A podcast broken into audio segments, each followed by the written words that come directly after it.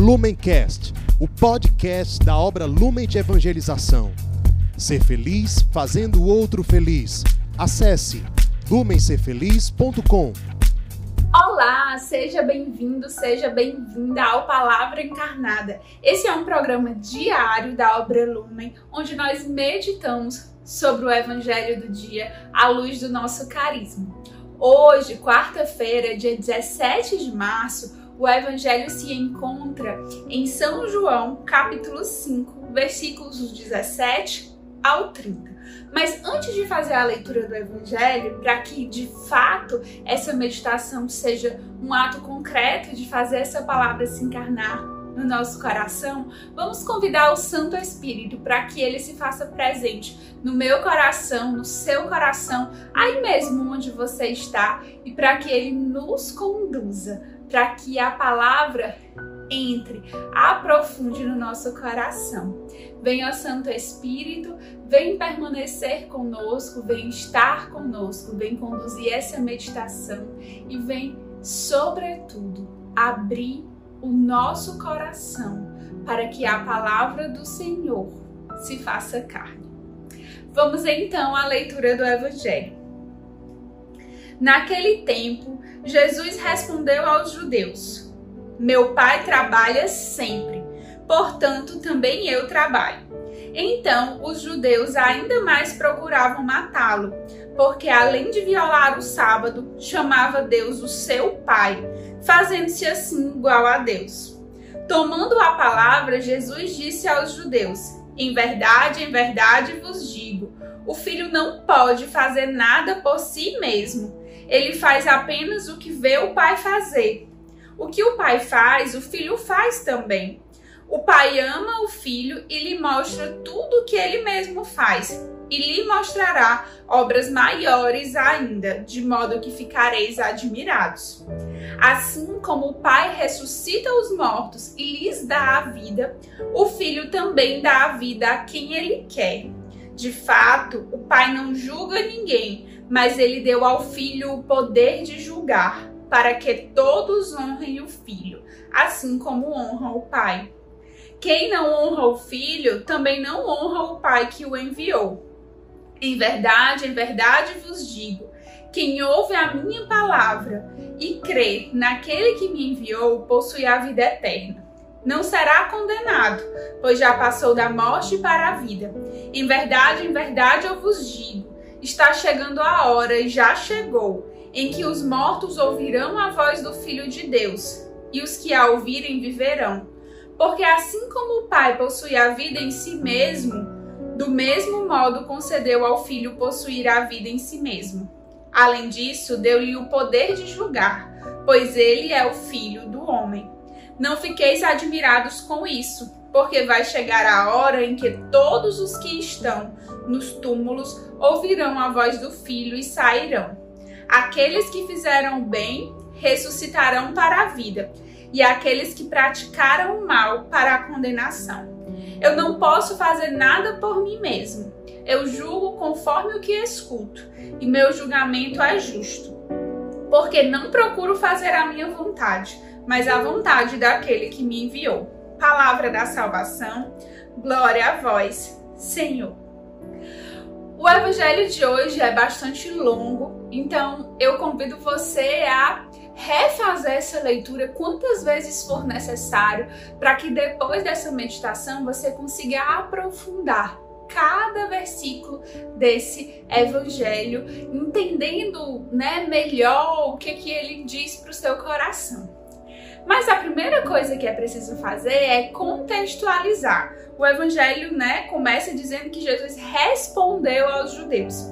Ontem nós meditamos a cura, né, do homem, que Jesus pediu que ele carregasse a sua cama e andasse. Tem a meditação aqui no Palavra Encarnada, hein? Então você pode conferir, voltar lá. Foi uma meditação bem interessante conduzida pelo Fernandinho sobre a nossa cama, o nosso processo de cura, a nossa necessidade de estar a caminho. E eu convido você se você perdeu, a voltar na meditação de ontem e entender qual é esse contexto.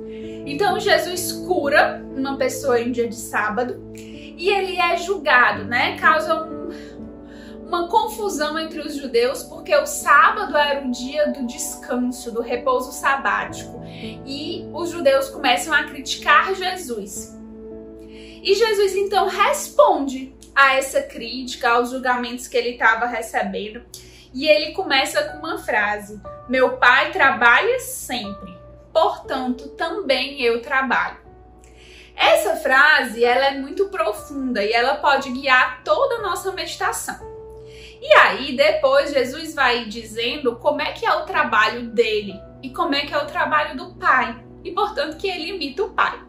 Mas se a gente levar essa meditação para o entendimento que os judeus tinham e para esse entendimento, né, do que, que é o trabalho de Deus e do que, que é o trabalho do Filho, a gente pode entender da seguinte forma: Deus Pai, ele é reconhecido como o grande criador, né? Quando a gente canta o Glória, inclusive, que a gente se refere ao Pai, sempre ao Pai Criador e ao Filho Redentor, né? Você tem uma música que fala assim: Glória ao Pai Criador, ao Filho Redentor.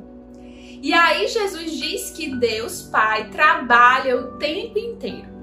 No nosso mundo atual, a palavra trabalho, ela às vezes é um pouco desvirtuada. Parece aquela coisa obrigatória, cansativa, penosa, que a gente faz para receber algo em troca. Mas na verdade, a gente precisa entender trabalhar aqui como fazer a sua obra, cumprir a sua missão. E qual é a grande missão de Deus Pai? A criação. E o que, que Jesus quer dizer? Que o Pai trabalha sempre e continua trabalhando ainda hoje.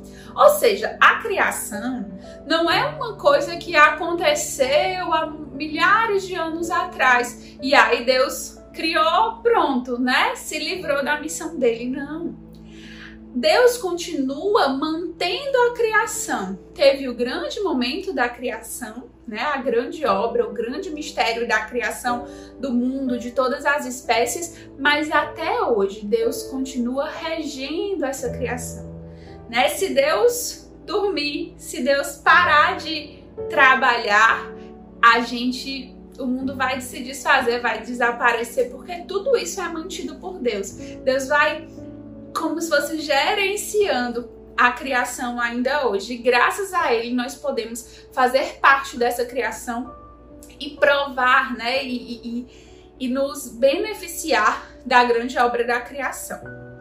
E é, quando se fala da criação, Deus descansou no sétimo dia, que seria o sábado. E aí é por isso que os judeus eles tinham o sábado como um dia de descanso, mas um descanso para contemplar a obra de Deus, um descanso para nos levar para a santidade, não um descanso pelo nosso simples bem-estar, porque precisava parar tudo. Quando vem a pessoa de Jesus, que lembra qual é o trabalho de Jesus? É ser o redentor é salvar a humanidade, acontece algo que também é mistério de fé e que passa a ser muito mais importante nesse momento, que é a redenção, que é a salvação dos homens. Por isso que o nosso dia de celebrar, de contemplar a grande obra do Filho passou a ser, né, nós que somos depois do Novo Testamento, depois da vinda de Jesus, passou a ser o domingo o domingo é o nosso dia de celebrar, de contemplar a obra redentora de Deus.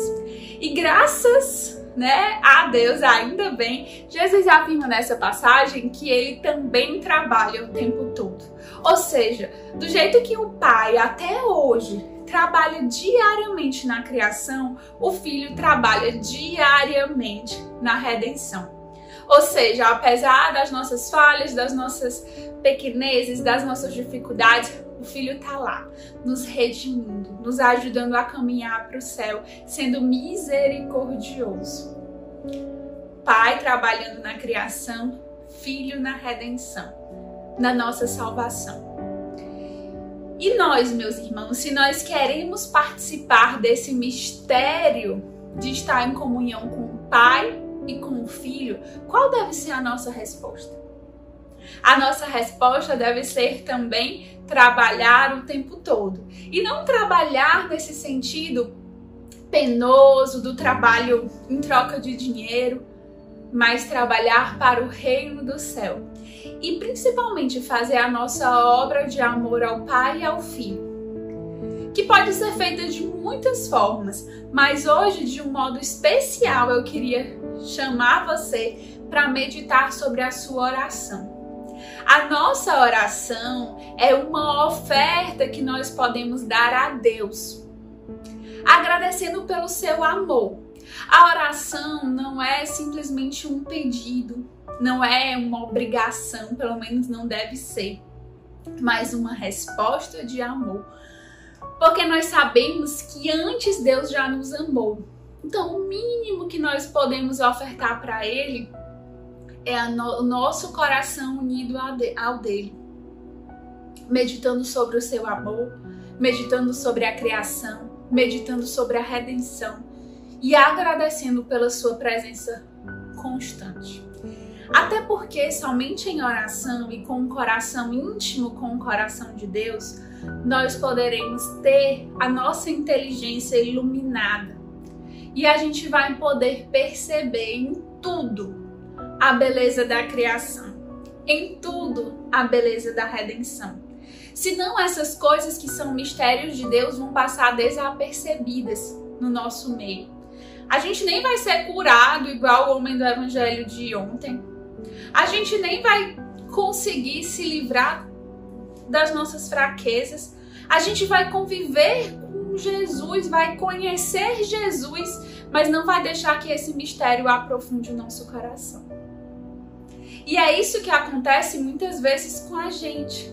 A gente às vezes tem muitas obrigações eclesiais, né? Nesse tempo agora que nós estamos virtual, a gente tem grupo, a gente tem live, a gente reza o texto, mas será que nós estamos fazendo isso com o nosso coração? Como uma resposta porque Deus tanto nos ama?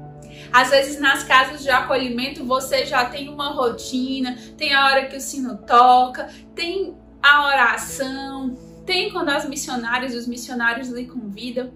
Mas será que isso está sendo algo do profundo do seu coração?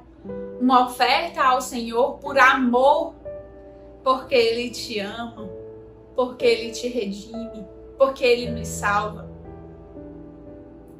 Que hoje, né, a gente possa tirar um propósito concreto dessa palavra. E nossa sugestão é que o propósito concreto esteja em torno da oração. Eu não sei qual é a sua rotina de oração, nem sei quanto tempo você consegue ficar diante de Deus. Mas faça um exercício de hoje ter um momento de intimidade com o Senhor. Pode ser cinco minutos, pode ser dez, pode ser uma hora, pode ser, podem ser várias horas, mas faça esse exercício precisar falar, apenas agradecendo a Deus Pai porque ele continua a obra da criação. A Deus Filho, porque ele realiza e continua em nós a obra da redenção, da salvação, apesar dos nossos pecados.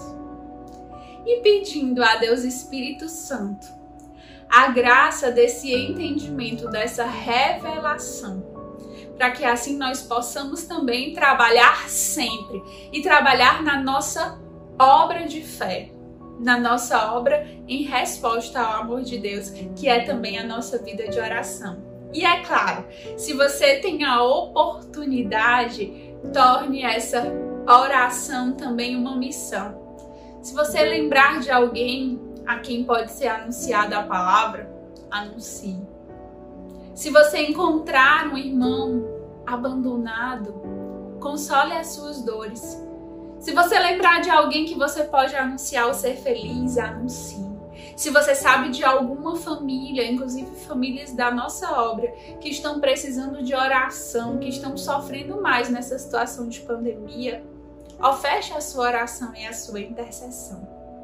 Que Deus nos abençoe e que hoje seja um dia fecundo em oração, onde nós ofertamos a nossa obra e o nosso trabalhar sempre em oração ao Senhor.